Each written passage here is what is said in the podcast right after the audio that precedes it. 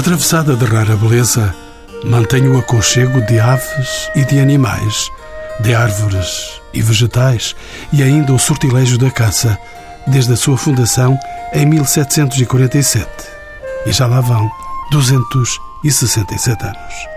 Foi objetivo primeiro da criação deste espaço proporcionar uma envolvente ao monumento ali erguido por Dom João V espaço venatório do rei e da corte, bem como do fornecimento de lenhas para o palácio e para o convento.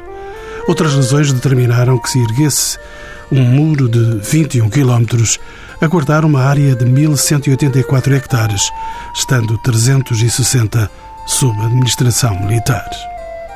Um projeto falhado de Alexandre Herculano, em 1843, transforma a Tapada em granja real para agricultura, civilcultura e cutelaria. Depois da implantação da República, a tapada continuou a ser utilizada para o exercício da caça e contacto lúdico, educativo e íntimo com a natureza. Mais recentemente, em 1998, a Tapada foi constituída em cooperativa de interesse público numa parceria com a Câmara de Mafra e outras entidades privadas. São convidados deste programa Alda Mesquita, geógrafa pela Universidade do Minho, é desde 2012 presidente da direção da Tapada Nacional de Mafra. Ana Margarida Gago, bióloga, é responsável pela área de educação ambiental, visitação e comunicação na Tapada. Carlos Fonseca, doutorado em Biologia pela Universidade de Aveiro, é o coordenador da Unidade de Vida Selvagem que desenvolve trabalhos na Tapada e em diversos países. Mário Pereira, licenciado em História, é o diretor do Palácio Nacional de Mafra, a quem pergunto pelo dito do frade rábido que determinou a construção do real edifício da Mafra. Eu diria que eh, a princesa Maria Bárbara nasceu no dia 4 de dezembro de 1711. Para ser franco, não sei quando é que essa promessa terá sido feita.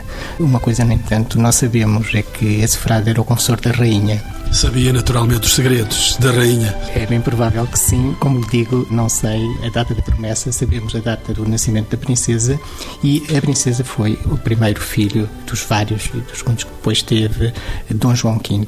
E para o cumprimento da promessa, eh, constrói-se o convento. E, de facto, em 17 de novembro de 1717, com um grande cerimonial em que está representada a corte, os altos dignitários da Igreja, lança-se a primeira pedra, que leva a uma construção com uma duração de 13 anos.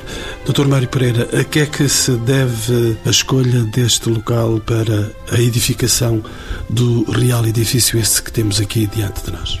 Aquilo que sabemos também é que de há muito os franciscanos queriam fazer um convento nesta zona. Não havia eh, convento franciscano. Os franciscanos rápidos. Sim, porque aqui perto havia o do Veratojo, como se sabe e isso terá sido determinante a própria vontade dos franciscanos em ter aqui esse convento. Mas o que importa aqui referir é que este convento inaugura-se, a própria Basílica se consagra no dia 22 de outubro de 1730 e isto é impressionante pelo curto espaço que permeia entre o início da primeira pedra, em 1717, e 1730. Porquê? Porque o palácio, a basílica, melhor dizendo, teria de ser consagrada num domingo e o rei queria que ela fosse consagrada no dia do seu aniversário. Ora, quando é que o rei faz anos num domingo? É precisamente em 22 de outubro de 1730. E para que isso possa acontecer, o rei canaliza para Mafra todo um sem número de construtores, chegam a estar 45 mil pessoas aqui a trabalhar para que esse voto e essa vontade expressa do rei possa ser eh, consubstanciada e para isso faz encomendas um pouco por toda a Europa, desde Itália, França, os carrilhões na Holanda. Enfim, há toda uma dinâmica, toda uma circulação de encomendas que percorrem, a partir de Lisboa, acabam por dinamizar e animar todo um comércio europeu nesta época. À distância do reinado de Dom João V, o Real Edifício de Mafra foi construído como uma cidade para os homens ou para Deus, Dr. Mário Pereira? Eu penso que para esta altura e num monumento como este não é fácil separar as águas. Aqui o próprio rei, o próprio conceito do poder régio nesta altura ligavam intimamente à própria igreja. E não é por acaso que este monumento é um monumento que tendo e começando por ser um convento acaba por ser um palácio ou se quiser dois palácios um palácio para o rei um palácio para a rainha separados por um corredor de 232 metros e que ao centro como que separando mas unindo os dois, nós encontramos a Basílica e a Sala da Bênção, onde o rei podia assistir à missa, naturalmente. Mas há aqui esta ligação entre o sagrado e o, e o profano, se quiser, entre o sagrado e o palatino, que neste caso se miscigenam muitíssimo bem e isso é muito visível, muito perceptível em Mafra.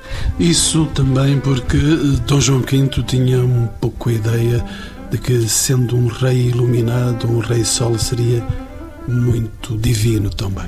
Sim, há essa dimensão, a dimensão da origem do poder do rei, a própria origem entronca naturalmente em Deus e ele não deixa de se assumir também como um representante divino e daí uma certa eh, fricção política que ele tem, inclusive com o Vaticano, com a Santa Sé e com, e com o Papa. Há aqui toda uma série de necessidades de afirmações também a esse nível e que o rei, em função das posses que tem das enfim, do ouro do Brasil, acaba por conseguir muito, muito e muito para Mafra. Alda Mesquita, bem-vindo aos Encontros com o Património, é diretora desta Tapada de Mafra. A Tapada de Mafra foi construída em simultâneo com o real edifício? De facto, a Tapada foi eh, mandada construir pelo rei Dom João V, portanto, na sequência também da construção do palácio. Ela hum, foi construída com o objetivo de criar uma envolvência ao Palácio Nacional de Mafra, agora com esta designação atual. O objetivo deste território que ficaria na área envolvente do palácio era para fornecer lenhas, produtos oriundos da floresta, portanto que serviriam para aquecer uh, o palácio para serem utilizados no, no, dia a dia da vida do, do, palácio e do convento. Portanto, convém referir que, de facto, a tapada atualmente está repartida ou está separada por diferentes tutelas, digamos assim. Portanto, ela, na sua origem, tinha uh, mil 192 hectares. Atualmente mantém essa área, no entanto, ela tem neste momento duas tutelas: tem a tutela do Ministério da Defesa a gerir a parte militar e tem eh, o Ministério da Agricultura, através desta régia cooperativa que gera a tapada, a cuidar da gestão, digamos assim, de 833 hectares. Dr. Mário Pereira é o diretor do Palácio Nacional de Mafra. Qual é que é a relação da Tapada com o Palácio e o Convento? Essa relação é uma relação muito antiga. A própria tapada criada por um decreto de 1744, Dom João V, em que ele pede que se expropriem estes terrenos para ser construída esta tapada. E nós temos notícia da primeira caçada em 1750. É uma descrição muito interessante dessa caçada de Dom José que faz aqui já nesta tapada. Ao longo do século XVIII e do século XIX, a Tapada tem uma importância muitíssimo grande para o palácio e diria mesmo para o conjunto de palácios reais que estão à volta de Lisboa, uma vez que nós vamos ter notícia que daqui partem, por exemplo, flores para as necessidades, ou para o Passo de Cascais, ou para Sintra, daqui parte vinho para as oxarias do Palácio da Ajuda, daqui parte carvão para os diferentes palácios de Lisboa. E esta não era sequer a única tapada que existia. Nós temos várias tapadas, mas aqui à volta de Lisboa, digamos que era a tapada por excelência e a fornecedora dos diferentes palácios reais, desde Sintra, passando pelas necessidades, ajuda e Cascais. Nós temos, de facto, uma documentação muito enfim, muito rica nos nossos arquivos sobre o envio de todos esses produtos para uh, os diferentes passos. Alda Mesquita já me falou, digamos, até do cenário mais próximo dos nossos dias. Como é que era a tapada no tempo da monarquia? Temos que andar para trás, no mínimo, 270 anos, se não me engano. Como é que seria? Hum, em termos de paisagem, paisagem algo semelhante, algo semelhante. Portanto, apesar de realmente a Tapada ter sofrido nos últimos anos com os incêndios, portanto, as principais espécies mantêm-se, continuam a fazer parte da paisagem, portanto, típica também desta região. Eles de vez em quando, esses animais uhum. que estão por aqui, de vez em quando saltam e mostram-se a quem os visita. Exatamente. Temos os gamos, por os, exemplo. Os gamos, os veados e os javalis. Temos a sorte, nós que trabalhamos aqui diariamente, temos a sorte de nos cruzar com eles ou deles se cruzarem connosco, mas de facto, qualquer pessoa que nos visita pode observá-los em estado selvagem. Portanto, são gamos e são veados e são javalis que permanecem aqui desde o tempo da monarquia. São, digamos assim, também uma herança da passagem dos reis aqui pela Tapada Nacional. Esse era o prazer que os homens do tempo, aliás, prazer que, que chegou aos nossos dias, já caçadores por todo o país e esta tapada está também aberta à passagem deles por aqui, mas eu acho que há também uma outra área falamos da fauna, a flora também, que está aqui intensamente e basta passar por este sol que neste dia nos acompanha para vermos o brilho da natureza que passa por aqui. É verdade, e hoje, especialmente neste dia lindo de primavera, eh, do qual estamos a usufruir. Menos no dia da gravação, não sei, depois, quando formos para o ar, se chegaremos com esta mesma temperatura. De qualquer maneira, é sempre um gosto por passar por este interior, porque há, há uma imagem eh, sobre este verde fantástico que há por aqui. É verdade, sem dúvida.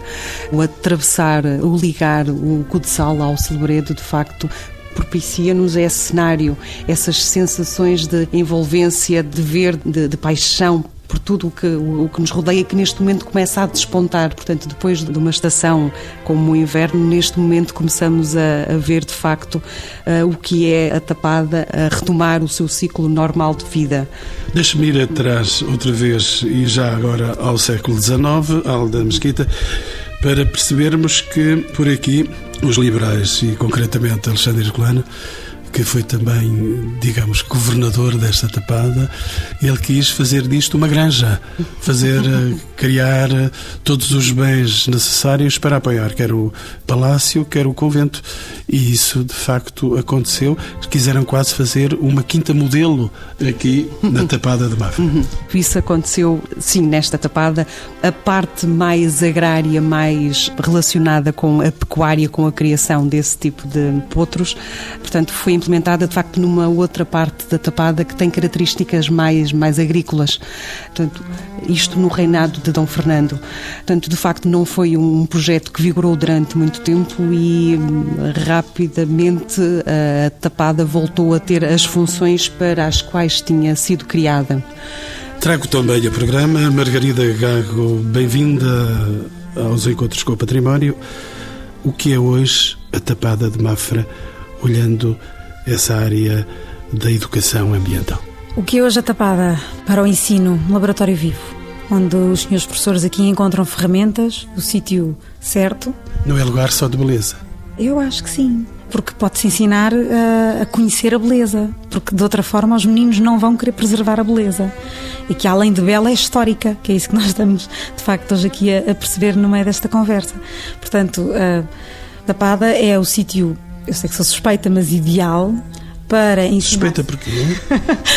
Bom, sou uma Porque é responsável? Não, não, porque sou uma verdadeira apaixonada pela tapada.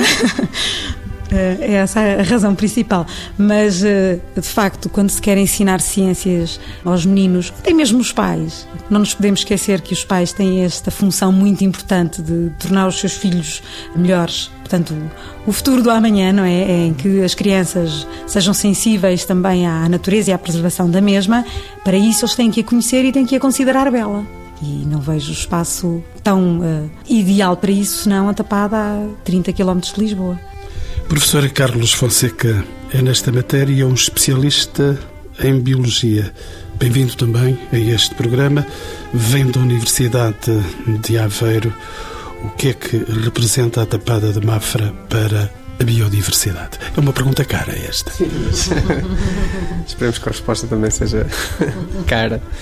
Realmente o, o, que nós encontramos aqui na Tapada acaba por ser um, um mosaico, uma, uma, mistura de influências daquilo que existiria alguns séculos atrás e de facto encontramos algumas partes do matagal mediterrâneo que conservam, que acabam por ser a relíquia do coberto vegetal de toda esta região, que se intercruza com outras áreas onde o homem de facto atuou e onde vamos encontrar plantações de espécies, algumas autóctones e outras eh, exóticas. E, e, é precisamente toda esta dimensão, esta mistura de influência humana com coberto vegetal autóctone que nos permite hoje encontrar na Tapada níveis de biodiversidade absolutamente extraordinários quando comparamos, por exemplo, com aquilo que existe extramuros. Claramente aqui o, o, facto de estarmos a falar de um local que é morado também tem alguma influência em todo este contexto. Um muro de 21 km de extensão. 21 km, a tapada toda, é? e de facto 21 km com uma altura ainda bastante considerável que faz com que tenhamos aqui uma realidade muito própria, diria, no contexto nacional.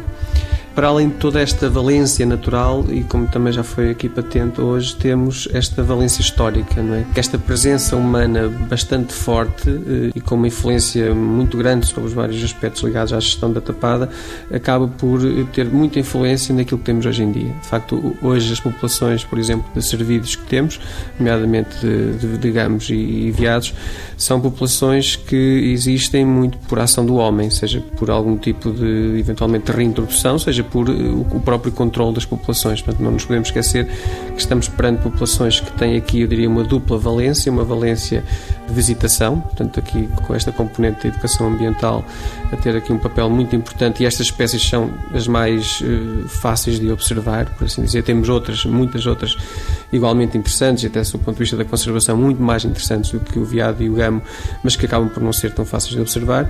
E depois também temos uma valência sinergética, é? que está até mais relacionada com a própria história da tapada.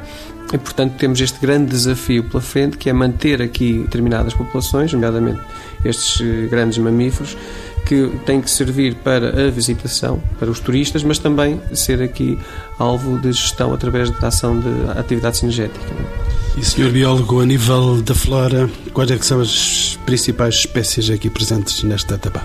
Sob o ponto de vista da, da, flora e, portanto, olhando para a tapada num contexto global, temos claramente aqui o destaque das galerias ripícolas, portanto, toda a zona junto às linhas de água, nomeadamente a linha de água principal que atravessa a tapada, onde, onde vamos encontrar eh, uma série de espécies autóctones, como os freixos, depois, em algumas encostas, uma série de, de espécies arbustivas, como o medronheiro, o pilrita, Associado a estes arbustos temos depois os, os sobreiros, uma série de carvalhos, o carvalho americano, o carvalho robur, e portanto estamos a falar essencialmente de espécies autóctones. Depois temos outras manchas muito interessantes, por exemplo, de, de pinheiro manso, eh, que acabam por estar misturadas com o pinheiro bravo noutras áreas, e ainda, por exemplo, outras espécies já, já não tão interessantes do ponto de vista da conservação, como por exemplo os eucaliptais, que são uma realidade, e apesar de serem espécies exóticas ou serem áreas que, que estão dominadas por espécies exóticas, têm também a presença de, de algumas destas espécies, nomeadamente estes, destes cervídeos e também do, do, javali. Eu diria que eh, é esta mistura, não destacaria uma única espécie em termos de botânica, de flora, eu diria que é esta mistura entre várias manchas exóticas e naturais que confere à tapada esta unicidade sob o ponto de vista da vegetação. Essa proximidade da flora e da fauna. Está intimamente dependente. E da geologia, que nos falta aqui ainda falar, porque tudo isto está dependente da base, e a base aqui é claramente a, a geologia, que também é muito interessante, a geologia aqui, esta zona da, de Mafra, e que, eh, obviamente, influencia todo o resto. Este lugar não foi escolhido ao acaso claramente não foi escolhido ao acaso. E se falarmos da preservação de espécies, esta tapada tem como objetivo também preservar algumas das espécies que possam estar em risco? Sim, aquilo que realmente é mais visível, nomeadamente estas espécies que voltamos a falar, javali, veado e, e gamo, diria que não são as mais interessantes do ponto de vista de conservação, como aliás já disse. Se nós acabarmos por nos embranhar um pouco em todo este ecossistema, acabamos por encontrar espécies eh, de anfíbios, por exemplo, que algumas delas são endémicas da, da Península Ibérica e, e, portanto, do ponto de vista da conservação, são extremamente eh, importantes, extremamente relevantes Vamos encontrar, por exemplo, o tritão marmorado, que é uma espécie que existe apenas no sul de França, Espanha e Portugal. Depois, se avançarmos, por exemplo, para as aves, vamos, vamos encontrar, por exemplo, a águia de Bonelli, que também é uma espécie que não é muito comum no nosso país e que já nidifica na tapada, portanto é de facto um local muito importante do ponto de vista da conservação desta espécie. E depois, ao nível dos mamíferos, temos uma série de mamíferos que não são muito fáceis de, de ver. Ao nível, por exemplo, uma comunidade de carnívoros bastante interessante, onde vamos encontrar a fuinha, a gineta, o saca-rabos, a raposa, a lontra. Portanto, temos aqui várias espécies de carnívoros e, eh, mais recentemente, tem havido alguns eh, estudos mais vocacionados, por exemplo, para os morcegos morcegos e nos últimos anos têm sido descobertas novas espécies neste local, novas espécies para esta região do país e para este local. Professor, e ratazanas? Como é que vamos as ratazanas aqui em Mafra? Essas míticas. Sei, aqui na Tapada não será um, propriamente um problema, uh, mas penso que está a falar... Do mito urbano. Uh, eu não conheço muito sobre o mito das ratazanas do convento, provavelmente aqui o Dr. Ser diretor ainda nunca foi atingido por nenhum uma ratazana fora de horas? Eh, não, e, e, confesso que já percorri os subterrâneos do palácio e do convento e de facto nunca me deparei com uma ratazana. Ratazanas são mesmo do mito urbano. Eh, no entanto, eh, a propósito disto que está aqui a ser referido, destas abordagens que têm sido feitas, há um aspecto que eu gostaria ainda de, de realçar, se me for permitido. Ainda está a tempo é que nós eh, estamos, de facto, perante um património que é um património singular. A tapada, o convento, a cerca conventual e o palácio configuram um património que é um património único em, Portugal e com uma tipologia muito rara em praticamente toda a Europa. E todos eles estão interligados. Não é por acaso que a perspectiva da candidatura a património mundial assenta nesta visão unitária de todos estes elementos. E todos estes elementos tiveram uma importância fundamental para adequar, digamos assim, este património com particularidades que só aqui é que eh, podemos encontrar. Nesta linha, eu gostaria de, de perguntar ao professor Carlos Fonseca se a Tapada de Mafra representa um importante recurso para o património natural representa um grande recurso para o património natural, na medida em que, num espaço relativamente pequeno, podemos encontrar uma, uma diversidade bastante grande.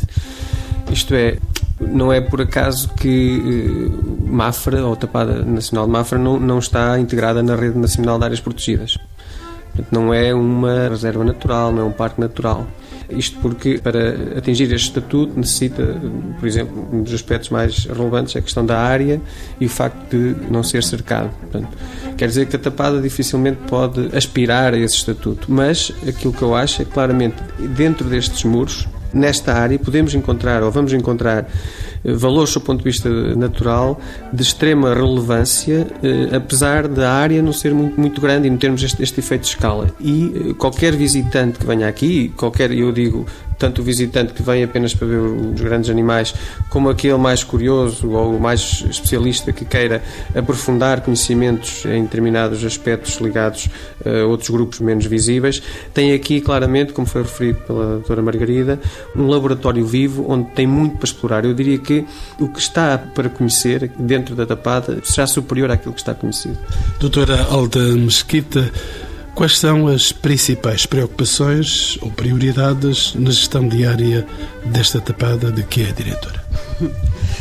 A principal preocupação é manter a sustentabilidade ambiental e económica deste espaço na Tapada. E em tempo de crise? E em tempo de crise é preciso dar asas à imaginação, porque de facto a Tapada é gerida por uma régia cooperativa, ou seja, uma cooperativa de interesse público que não tem a comparticipação de orçamento de Estado. Portanto, não tendo comparticipação por parte do Estado, tem que se autofinanciar através, portanto, da oferta da disponibilização aos visitantes de um conjunto de atividades. Portanto, estou-me neste momento a referir principalmente à valência turística deste espaço. Obviamente que a gestão da Tapada não passa apenas por essa valência, portanto, temos a valência da gestão florestal, temos a valência da gestão cinegética, temos a, a valência da investigação Portanto, há pouco, como bem referiam, um, Tapata tem vindo a ser considerada e vai continuar a ser considerada um laboratório vivo. Portanto, é para nós, direção da Tapada, de todo primordial que se estabeleçam relações ou que, que se consolidem relações com o meio académico, com o meio científico, de forma a que o conhecimento sobre os valores presentes, sejam eles naturais, sejam eles de ordem cultural, sejam atualizados e sejam sempre considerados na gestão diária deste património. Um laboratório vivo foi a expressão da doutora Ana Margarida Gago. Para além de ser uma importante área para o património natural e ambiental, doutora Ana Margarida Gago, este lugar reveste-se também de um grande interesse para o turismo. Sem sombra de dúvida, e pelo menos todos os anos nos esforçamos para cada vez mais ir ao encontro das exigências do público, de quem gosta de visitar a Tapada. Todos os anos tentamos encontrar soluções para que o público tenha sempre vontade de voltar e voltar e voltar. É muita gente que vem por aí de cima e de baixo. São algumas. Estamos a falar numa média de cerca de 30 mil eh, visitantes de público em geral, seja famílias aos fins de semana e feriados nacionais. Será ainda um lugar a descobrir? Eu acho que sim. É um lugar a descobrir, até porque a maioria das pessoas que acabam por nos visitar, muitas referem que é a primeira vez, que nem sabiam que se podia visitar, ou que vieram na meninice, nas visitas de estudo e depois nunca mais voltaram. Portanto, hum, infelizmente, fica muitas vezes esquecida e as praias vão tomando cada vez mais, mais lugar. Inclusive a da Ericeira, que está aqui próxima. Inclusive a da Ericeira. Durante as férias, aos dias úteis, cada vez mais temos uma maior oferta para que realmente quem está de férias possa dedicar um diazinho só das suas férias. Se tem 15 dias, um ser dedicado a conhecer a Tapada e para quem tem filhos, claro, mostrar a importância deste património natural. E já agora, doutora Ana Margarida Gago, que tipo de produtos turísticos oferece a Tapada de Mafra? A Tapada tem uma procura muito sazonal. Ou seja, durante o verão. No inverno não há nada para ninguém? Nós temos oferta, mas de facto a nossa cultura, a cultura portuguesa, não é muito de caminhadas, muito menos de caminhadas com chuva. E aí, nesse aspecto, os shoppings vão nos ganhando. Quando o tempo começa a ficar simpático, como é o caso destes últimos dias, de facto, os portugueses felizmente saem para a rua e, e vêm nos visitar. Por isso, também a oferta vai mais ou menos de acordo com o que nós já vamos conhecendo também do público e do que nos procuram. O público mais jovem tem acesso a programas para as suas idades? O público mais jovem refere-se em contexto de família ou em contexto de escola. Podem estar em qualquer circunstância, com certeza. Então temos eh, produtos para eles, tanto para a escola como para famílias. Por isso, Desde o BTT? Desde o BTT, aos percursos pedestres, os mais pequeninos com a família podem vir experimentar andar a cavalo, andar de passeio de burro, de comboio, claro, quem é que não gosta de andar de comboio aqui pela Tapada, não é? E ir passeando eh, ao longo de 15 quilómetros e ver os javalis ali mesmo ao seu lado, para além de que vão acompanhados por um guia que explica e contextualiza tudo o que estão a ver. Estes animais são todos tranquilos, não há nenhuma arremetida especial? Não, os animais são tranquilos, são selvagens e não se deve nem se pode alimentar nem fazer festas, porque são animais selvagens. Mas permitem a sua observação, claro. Professor Carlos Fonseca, tomo de novo e para lhe perguntar: a Tapada representa também um importante laboratório para as universidades. Já dissemos que era um laboratório vivo e para as universidades também? Sim, há uma longa história desta relação íntima entre universidades, centros de investigação e a Tapada de Mafra. Não é de agora, não é, não é tão pouco e unicamente a Universidade de Aveiro que tem aqui alguns trabalhos a decorrer. Penso que um dos centros que realmente tem feito aqui bastante estudos tem sido o Centro de Ecologia Aplicada Beta Neves, do Instituto Superior de Agronomia, a Universidade do Porto, a Universidade de Lisboa, a Faculdade de Medicina Veterinária. Estas universidades ou já tiveram ou continuam a ter vários trabalhos a decorrer. É claramente um, um espaço como já referi, que inclui uma série de, de, componentes de interesse científico bastante grande. O facto de ser morado também eh, faz com que, de alguma forma, as condições sejam relativamente controladas, o que também nos permite fazer alguns estudos que em espécies eh, em estado completo de liberdade não, não é tão simples mas como também já referi, há aqui ainda um longo caminho a, a, percorrer. Há uma série de aspectos que ainda estão por conhecer e quanto a isso, penso que a direção da Tapada, como também já foi referido pela senhora diretora, está perfeitamente ciente que este é o caminho. Isto é, muitas das medidas de gestão que estão a ser programadas atualmente terão como base a ciência, terão como base os aspectos técnico-científicos e penso que esse pode ser um elemento diferenciador no modo de agir da tapada. Já era assim no passado, penso que estamos no momento em que podemos intensificar essa relação e o facto de a Universidade de Aveiro estar aqui neste momento a desenvolver um estágio, por exemplo, em servidos, a desenvolver um, todo um trabalho de censo e monitorização das populações de uh, servídeos e javali, uh, servirá, por exemplo, de base para podermos elaborar um melhor plano de exploração sinergética. Portanto, aquilo que vai ser planificado do ponto de vista da caça a estas espécies terá como base todo um conhecimento científico, todo um conhecimento que estamos neste momento a gerar e assim temos ganhos nós do ponto de vista académico, do ponto de vista científico, fazemos aqui teses de mestrado, estágios e inclusive doutoramentos e obviamente que eh, a tapada também tira os seus benefícios porque tem eh, a certeza de que eh, a ação, as, as medidas que, que, estão a pôr no terreno têm toda uma sustentabilidade do ponto de vista científico e ambiental. Doutora Alda Mesquita, apesar da Tapada e do Palácio nascerem de um projeto comum, já aqui, já aqui o dissemos, a gestão é feita por entidades distintas. Senhora Diretora, como é que ocorreu esta separação? Era inevitável? Eu preferia falar não do passado, mas do presente, porque é aquilo que mais no, nos preocupa neste momento, ou aquilo que mais, que mais nos preocupa, não. Uh, melhor dizendo, é, é aquilo com, com, o qual nos confrontamos atualmente. Portanto, de facto, temos uma tapada que é gerida por uh, entidades diferentes, mas que atualmente se entendem e tem caminhado de mãos dadas, portanto, lado a lado. Estamos a falar, portanto, eu neste caso estava-me a referir apenas às entidades que gerem o espaço, o território da Tapada, mas obviamente também me refiro, portanto, à colaboração conjunta e permanente que tem havido com o Palácio Nacional de Mafra. Hoje o objetivo, quer do Palácio, quer da Tapada, doutor Mário Pereira, é criar um programa articulado de visitas. É essa a questão que está posta? Ultimamente, como dizia aqui a minha colega Alda Mesquita, temos vindo a trabalhar eh, nesse sentido. Temos vindo a criar programas que eh, consigam configurar-se como um programa único de visita a este património que consideramos um património unitário. Isso é extremamente importante e estamos eh, muitas vezes a esbarrar com algumas dificuldades burocrático-administrativas, com coisas aparentemente tão simples como conseguirmos um bilhete único.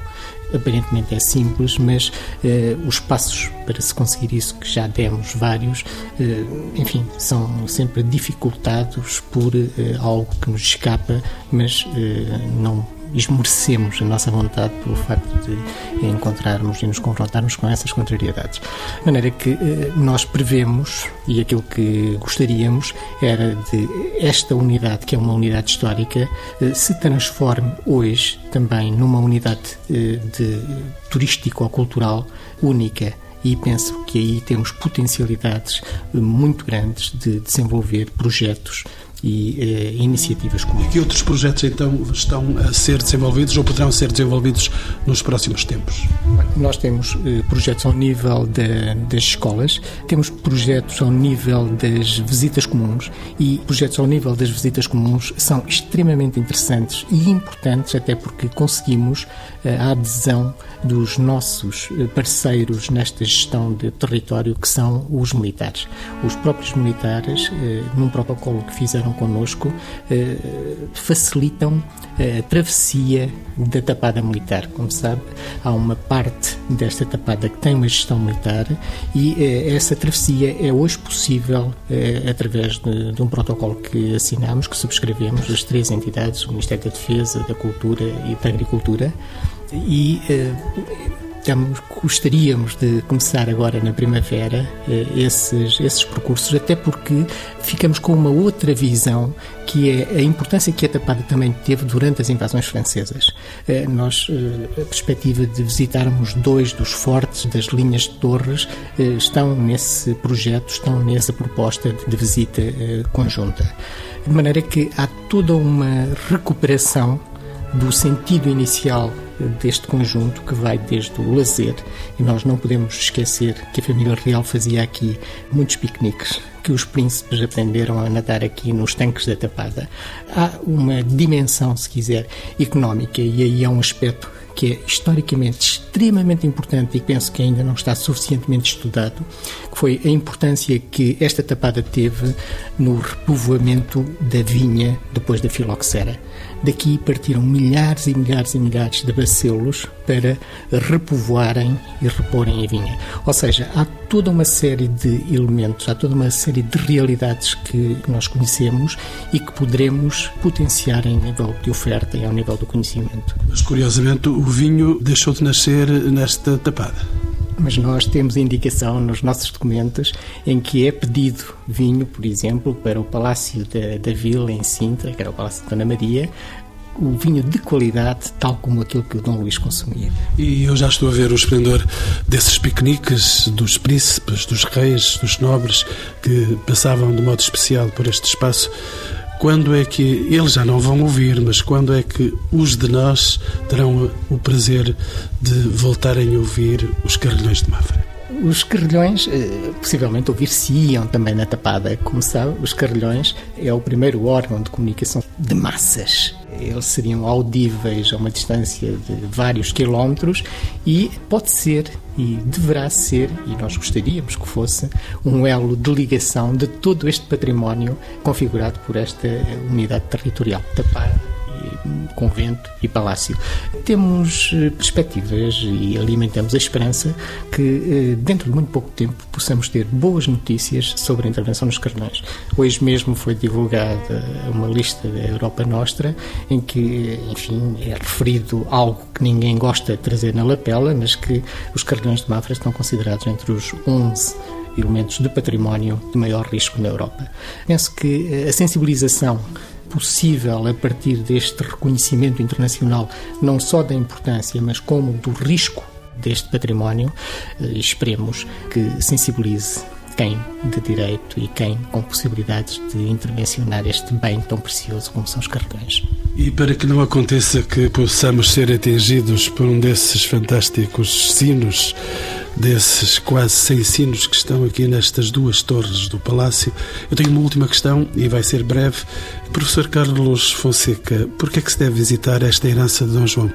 Como já foi referido, este espaço de 833 hectares encerra valores de biodiversidade extremamente importantes num contexto de grande artificialidade eh, que é este da região de Lisboa, de, de, de, de grande pressão humana. Encontramos aqui toda esta mistura de áreas autóctones com áreas mais eh, intervencionadas pelo homem que permitem, de facto, eh, observar de uma forma extremamente fácil algumas espécies, como são o caso do gamo e do veado e do javali, e para exploradores, eh, para visitantes mais, mais atentos, é possível, de facto, oferecer, sob o ponto de vista de espécies menos comuns, essa possibilidade de observação, de ir, a, de ir a, em busca, de, por exemplo, de morcegos, dos anfíbios, de outras espécies que não são assim tão fáceis de, de observar em toda esta, esta região. Portanto, eu penso que é de uma forma muito fácil, muito acessível, podermos esbarrar com uma realidade de biodiversidade extraordinária para uma região como é a região de Lisboa. Outra bióloga, Ana Margarida Gago, responsável pela área da educação ambiental, de gestão do património natural, visitação e comunicação. Por que é que se deve visitar então este lugar tão fantástico? Para além das razões que o professor Carlos já apontou, eu diria porque aqui pode-se fazer de tudo um pouco. Ou seja, pode-se passar cá à noite, passar um fim de semana em família nesta extraordinária casa de hospedagem onde nos encontramos, com um ambiente bucólico extraordinário. Fazer um passeio a pé para observar os animais que já referimos. Sensibilizar os nossos filhotes que isto tem que ser preservado, porque ser-lhes já legado esta herança, mais uma vez e a sua beleza uh, diz tudo. Portanto, para quem gosta de fotografia, para quem gosta de desenho, para quem uh, simplesmente quer fazer uma caminhada, gastar umas calorias e pegar na bicicleta, é que é mesmo para tudo que isto se encaixa. Doutor Mário Pereira, e das suas razões para visitar este legado de Dom João? Nós podemos, na visita à Tapada, reconstituir eh, aquilo que era o cotidiano da família real eh, em Mafra. Nós eh, temos, eh, de facto, na Tapada, uma componente eh, fundamental eh, do palácio. Nós não podemos esquecer que Versailles, por exemplo, nasce numa, como reserva de caça, como um pavilhão de caça. A origem é num pavilhão de caça. Aqui há o palácio e há também esta reserva de caça. E aqui eh, fazem-se grandes caçadas. Eu posso lhe dizer que, por exemplo, em 1872, Dom Luís fez aqui uma grande caçada com o cunhado o Humberto de Saboia. Dom Carlos fazia caçadas aqui em que trazia mais de 120 e nós temos hoje a documentação em como foi pago, em como se pagou aos batedores, 120 pessoas no acompanhamento de, dessas eh, grandes caçadas.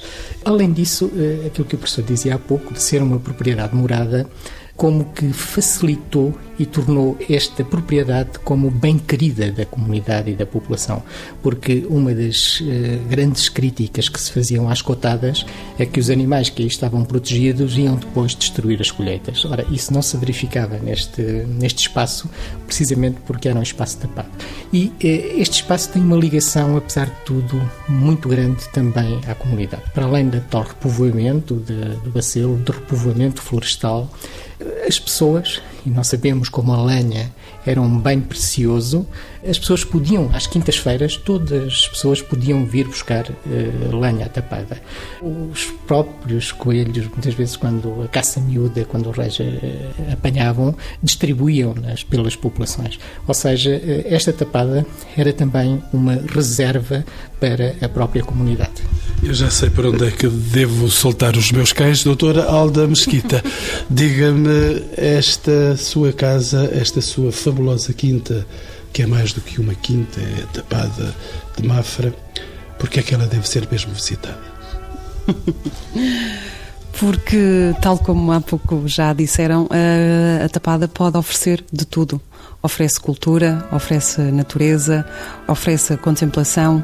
Portanto, nós conseguimos definir e criar produtos que vão de encontro a vários segmentos de mercado. Portanto, temos o turismo de natureza, temos produtos que se encaixam perfeitamente dentro da, da tipologia de turismo de natureza, temos o turismo cinegético, temos a questão do alojamento, temos a, a parte da organização de eventos, portanto, temos espaços fantásticos aqui na Tapada que são destinados à organização de eventos de cariz familiar, de cariz social ou então de uh, eventos empresariais.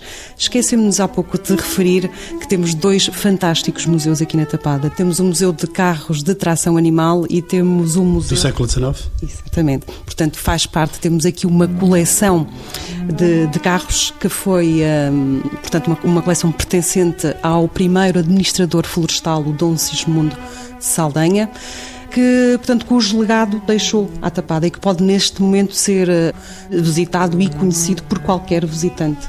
E o outro museu é de espécies. Exatamente, é um museu, nós designamos um museu de, sobre património natural, portanto, conseguimos observar nesse museu coleções de hastes de, de conseguimos observar animais que estão embalsamados e que foram tratados, digamos assim, pelos antigos serviços florestais. Mais uma vez foi um legado deixado não pelo Dom Sigismundo, mas neste caso pelos serviços florestais. Temos uma coleção de armas de caça que foram em tempos utilizadas aqui na Tapada, portanto temos uma grande variedade de elementos que podem ser observados e todos eles relacionados com o património natural.